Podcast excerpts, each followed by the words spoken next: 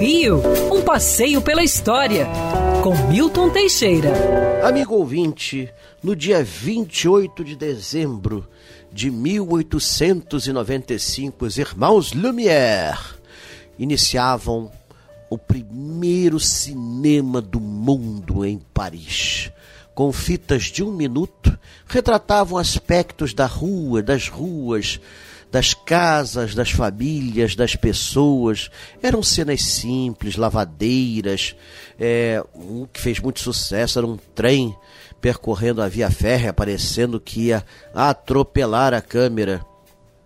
Mas o mais curioso de tudo é que no ano seguinte já houve a primeira filmagem no Brasil, na Baía da Guanabara, por Pascoal Segreto. Esse filme, hoje em grande parte perdido, é, cheguei a vê-lo, mostrava a Baía da Guanabara ainda, com pouquíssimas construções na cidade, na orla. Era muito bonito. O primeiro cinema da cidade foi feito em 1897, na rua do Ouvidor, era o Cabe Cabe. Disseram a secreto, dessa casa não cabe nada. Cabe, cabe, daí o nome. É, antes disso, os filmes eram exibidos em teatros, onde se estendia o lençol e fazia-se a projeção.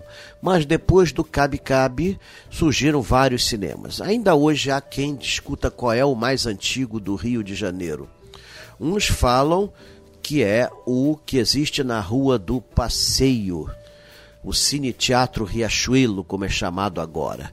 E o outro, que é uh, um pouquinho mais novo, é o Cine Iris, na Rua da Carioca. Ambos são de 1908 1909.